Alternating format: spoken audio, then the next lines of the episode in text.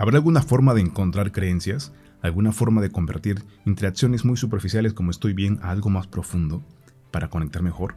Pues sí la hay. Esta técnica se llama el metamodelo y vamos a empezar con la parte práctica. Así que quédate aquí. Ahora vamos con la parte práctica de cómo convertir tus interacciones de superficiales a profundas, a detectar creencias limitantes algunas conversaciones que podrían estar demostrando que en algo te limitas o te echas culpa y clarificarlo, porque a veces nos comunicamos y no nos damos cuenta.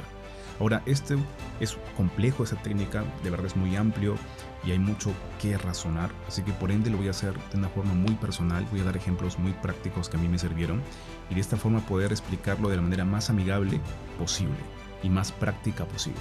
Así que voy a explicarte lo que en ahora me parece importante compartir.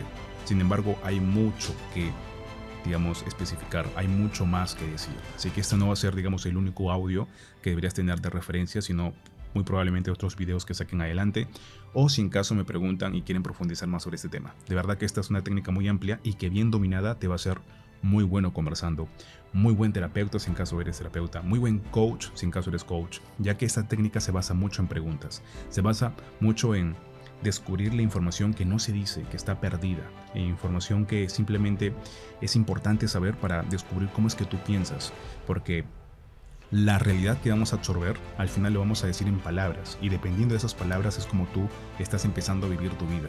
Por ello es que el lenguaje es muy importante. Si quieres profundizar más sobre cómo el lenguaje transforma tu realidad, puedes leer un libro de Noam Chomsky que se llama Lenguaje y Entendimiento.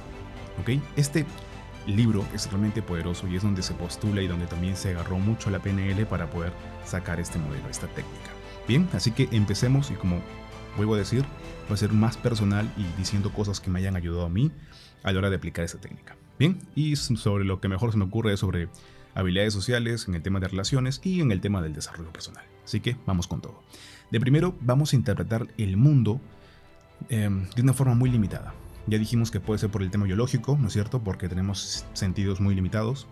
Por el tema social, me refiero a ciertas condiciones que se ven de cumplir, cosas que vemos que es cierto, que no es cierto, la religión y un montón de cosas que nos condicionan. Y por último, por las creencias que ya tenemos, cosas que vemos que son posibles o no son posibles. Entonces hay un montón de filtros, son tres filtros fuertes y al final incluso se hace la realidad más, digamos, la interpretación que tenemos es demasiado distorsionada, ¿ok? Casi como un teléfono malogrado. Así que, ¿cuáles son estos filtros también que podemos usar para poder ayudarnos en cómo estamos interpretando? Primero está el tema de que usualmente se generaliza, se omite información y se distorsiona la información. Es importante descubrir esos tres puntos y que te grabes. Generalizamos, omitimos y distorsionamos. Porque en base a esos tres puntos vamos a empezar a profundizar más en otras técnicas sobre cómo estamos distorsionando o estamos interpretando la realidad. Bien, primero es cuando estamos generalizando. Si alguien generaliza una información, lo importante es que tú te ayudes o ayudes a alguien siendo específico. Si alguien te dice, oye, no, es que todos los hombres y todas las mujeres son iguales, de primera tienes que darte cuenta. Si es positivo, por ejemplo, todos los hombres o todas las mujeres son buenas o todos quieren crecer. Si es una creencia positiva, no la cuestiones y déjala así, ¿ok? Si en caso es algo negativo, como por ejemplo, alguien me engañó y luego dice todos los hombres o las mujeres son iguales, ahí sí vendría a ser una creencia negativa, ¿ok? Porque yo estoy, ah, algo así como, por la culpa de uno estoy que condeno a todos. El problema es que al final uno mismo se condena. ¿Por qué? Porque tú vas a estar viendo con esos lentes la realidad y vas a estar buscando personas que cumplan con tu realidad y por ende tu siguiente pareja o la siguiente persona con la que te relacionas, con la que va a ser tu socio, con la que va a ser tu amigo, va a cumplir con los patrones de lo anterior. Así que, para no caer en ese círculo vicioso, cuestiona, ¿será cierto que todos son así? Primero, físicamente es imposible, porque no es que hayas estado con todos o todas para poder interpretar eso. Así que, no. Tu papá o tu mamá también son así, tus hermanos también son así. Importante cuestionar y encontrar la excepción a la regla. Así que este es el tema de generalizar. O también hay uno más específico en el tema de generalizar, que es el tema de falta de concreción. Ese es el nombre específico que le da la PNL, ¿no es cierto? Cuando por ejemplo dicen esta siguiente frase, que es, dicen, valga la redundancia, que esta película va a ser buena. Y estamos generalizando, ¿no es cierto? Porque lo podemos tomar como, como cierto. Pero acá, la, eh, acá el tema está, ¿quién dice y qué criterios está usando para decir que es buena.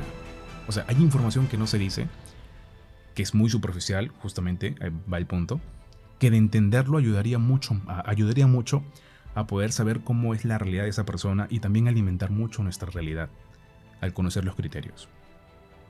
Así que esto es importante porque viendo tanta información en YouTube, viendo tanta información de cada persona que comienza a mostrar, a enseñar, a a querer dar tips, he visto que a veces puede ser tóxico.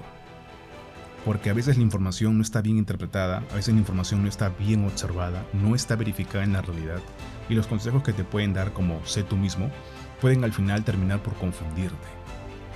Así que si por ahí escuchas esa palabra o esa frase típica, oye, dicen que para tener más seguridad haz esto, oye, dicen o dijo o se dice, pues están omitiendo información y acá lo peligroso es que al estar omitiendo, al no cuestionarlo, lo asumimos como cierto.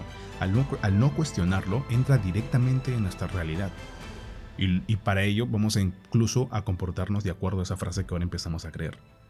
Así que es importante cuestionar todo para descubrir bien esa información, ese mapa de la realidad. Bien, entonces el tema está en generalizar, ¿ok? O incluso el modus, el modus operandi, ¿no? Por ejemplo, mmm, oye, no, no, no, no, no, deberías operar o deberías hacer las cosas de otra manera.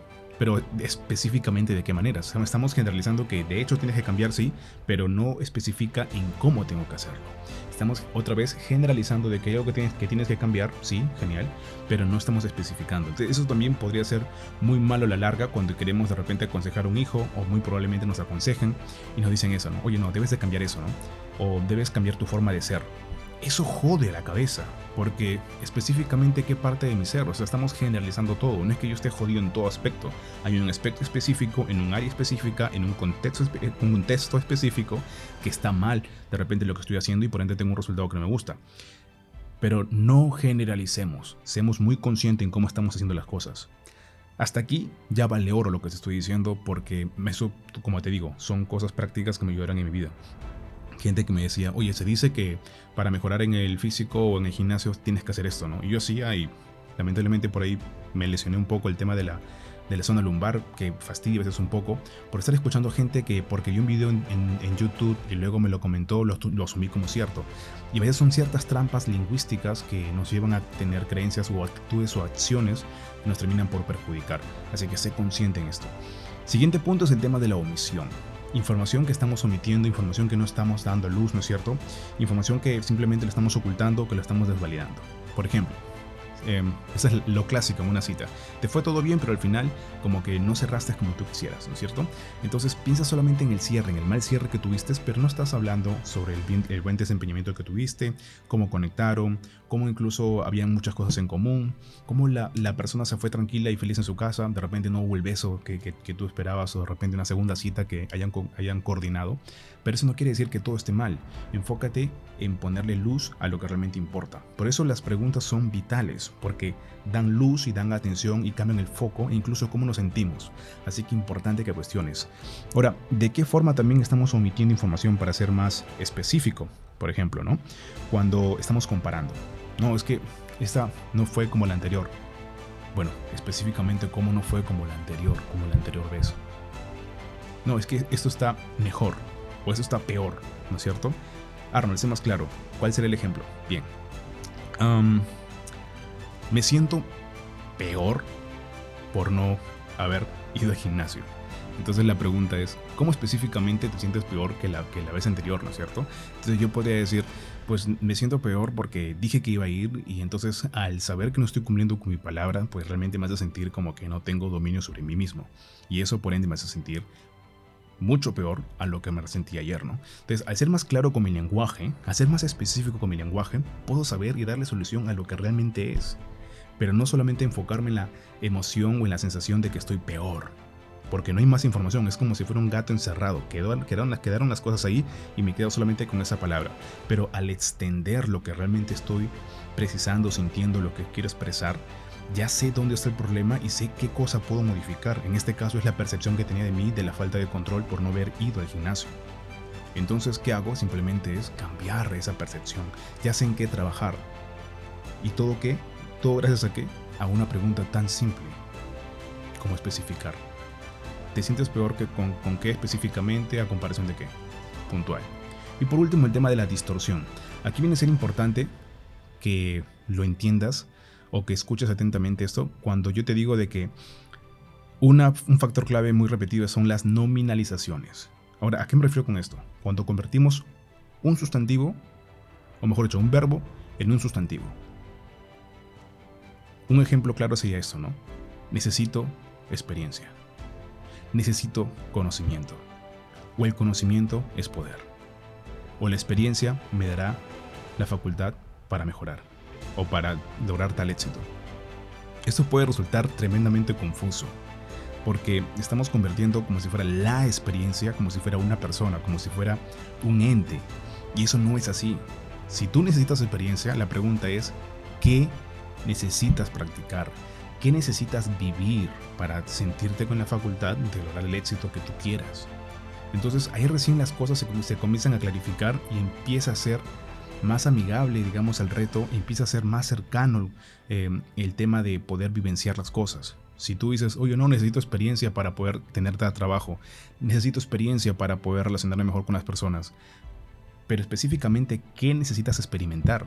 El acercarte más a las personas, el estar en eventos constantemente, al eso transformarlo en una, en una oración más amplia, en una semántica más compleja, más completa, empiezan a darnos información de la realidad que realmente queremos vivir y no simplemente terminar en palabras de repente poéticas, ¿no? De que el conocimiento es poder, pero específicamente qué conocimiento necesitas para poder sentirte con poder de hacer algo. Porque el conocimiento que yo necesito no lo necesitas tú muy probablemente ahora o de repente jamás en tu vida.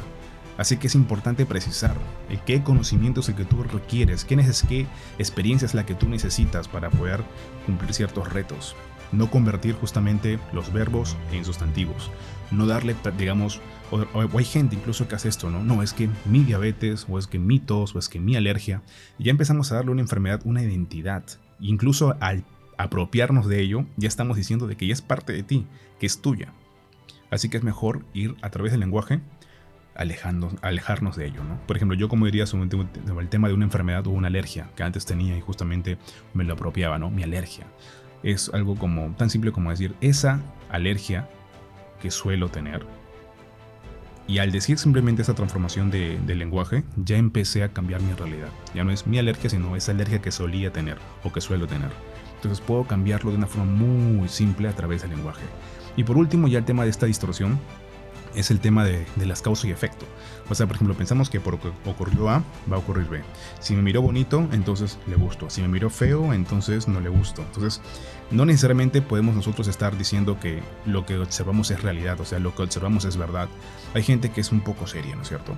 Y porque pensamos que es un poco seria, ya me miró feo y por ende no le gusto. O sea, falso. Distorsionamos la realidad tanto, tanto, tanto y a veces tan en contra de nosotros que terminamos por jodernos nosotros mismos la vida. Así que es importante otra vez distorsionar la realidad a nuestro favor. Como te digo, es algo muy personal, pero te comento, antes tenía una autoestima jodidísima y lo que hacía era, pues, interpretar el mundo que estaba contra mí. Iba de repente a un centro comercial y alguien me observaba y luego volteaba y decía, rayos, es que no le gusté y de repente se, se asustó. O muy probablemente no me miraban y decía, es que no llamo ni siquiera la atención como para voltear. ¿Cómo transformé eso? Pues simplemente cambiando la interpretación. Alguien me miraba y luego volteaba y decía, rayos, le gusté y cuando se dio, cuando me di cuenta, pues se puso nerviosa y volteó. O muy probablemente no me miró, es que sabe que si me mira se puede enamorar. Son, son comentarios que me, que me hacía a mí mismo y que con la repetición esta interpretación comenzó a ser para mí más real. Y qué lindo y qué bonito que esto pasó, porque empecé a vivir una realidad coherente a esas interpretaciones que yo estaba teniendo. Obviamente esto es con el lapso del tiempo y conforme más me lo creía, ¿ok? Pero llegué a cultivar una buena creencia. Así que, más o menos haciendo un resumen hasta aquí, hay tres formas de interpretar la, la realidad, que es a través de cómo generalizamos, cómo omitimos y cómo distorsionamos. Y dependiendo de ello, el lenguaje va a salir de cierta forma. Con de repente si va a ser superficial, necesitamos hacer preguntas que nos permitan saber más sobre lo que está ocurriendo por nuestra mente o por la mente de la persona con la que conversas. Y ciertas preguntas vendría a ser el qué específicamente, cómo lo hace, cuándo lo hace, dónde lo hace, quién lo hace.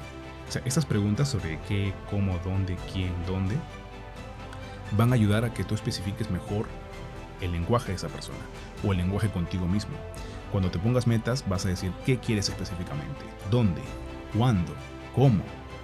¿No es cierto? Eso va a ayudarte mucho incluso a ponerte mejores metas. Ahora, como, vuelvo a repetir, esto puede ser un poquito complejo, así que te pediría enormemente que me hagas preguntas para poder especificar mejor ese tema del metamodelo. Voy a poner un resumen, incluso ampliando ciertas técnicas para las personas que se suscriban al correo electrónico, para compartirles un mapa sobre cómo esto se puede aplicar. ¿ok? Es un mapa gráfico porque pienso que solamente con escuchar no se va a terminar de entender, necesitamos ver un poco para poder tener mejor memoria y por ende saber qué aplicar. Así que te dejaré unas preguntitas por ahí que puedes hacer dependiendo cada caso específico. Eso lo voy a poner completo para que lo puedas observar. ¿Listo? Así que nos estamos escuchando y recuerda, esta técnica te puede hacer tremendamente bueno entre un conversador normal y un conversador que realmente tiene expertise, que es un profesional haciendo preguntas. Bien, así que nos escuchamos hasta un siguiente podcast y la siguiente técnica de PNL que va a estar tremendamente buena porque va a ayudar, ya te diría que, pero potencia realmente tu comunicación y tu mentalidad.